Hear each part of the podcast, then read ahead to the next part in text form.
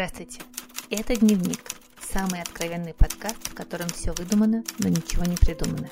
Меня зовут Екатерина Нигматульна.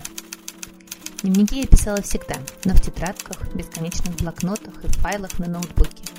Это мой первый аудиодневник. Я поняла, что в моей голове жужжат столько цикад, мух и стрекоз, что разобраться с ними на бегу у меня никак не получается. Поэтому я и начала вести этот дневник.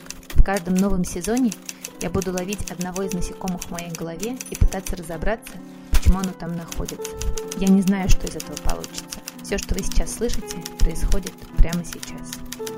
Сегодня на уроке английского с моей дочерью я попросила ее придумать предложение со словом constantly – постоянно. Знаете, какое предложение она придумала? My mom constantly shouts at me, что означает «моя мама постоянно на меня кричит».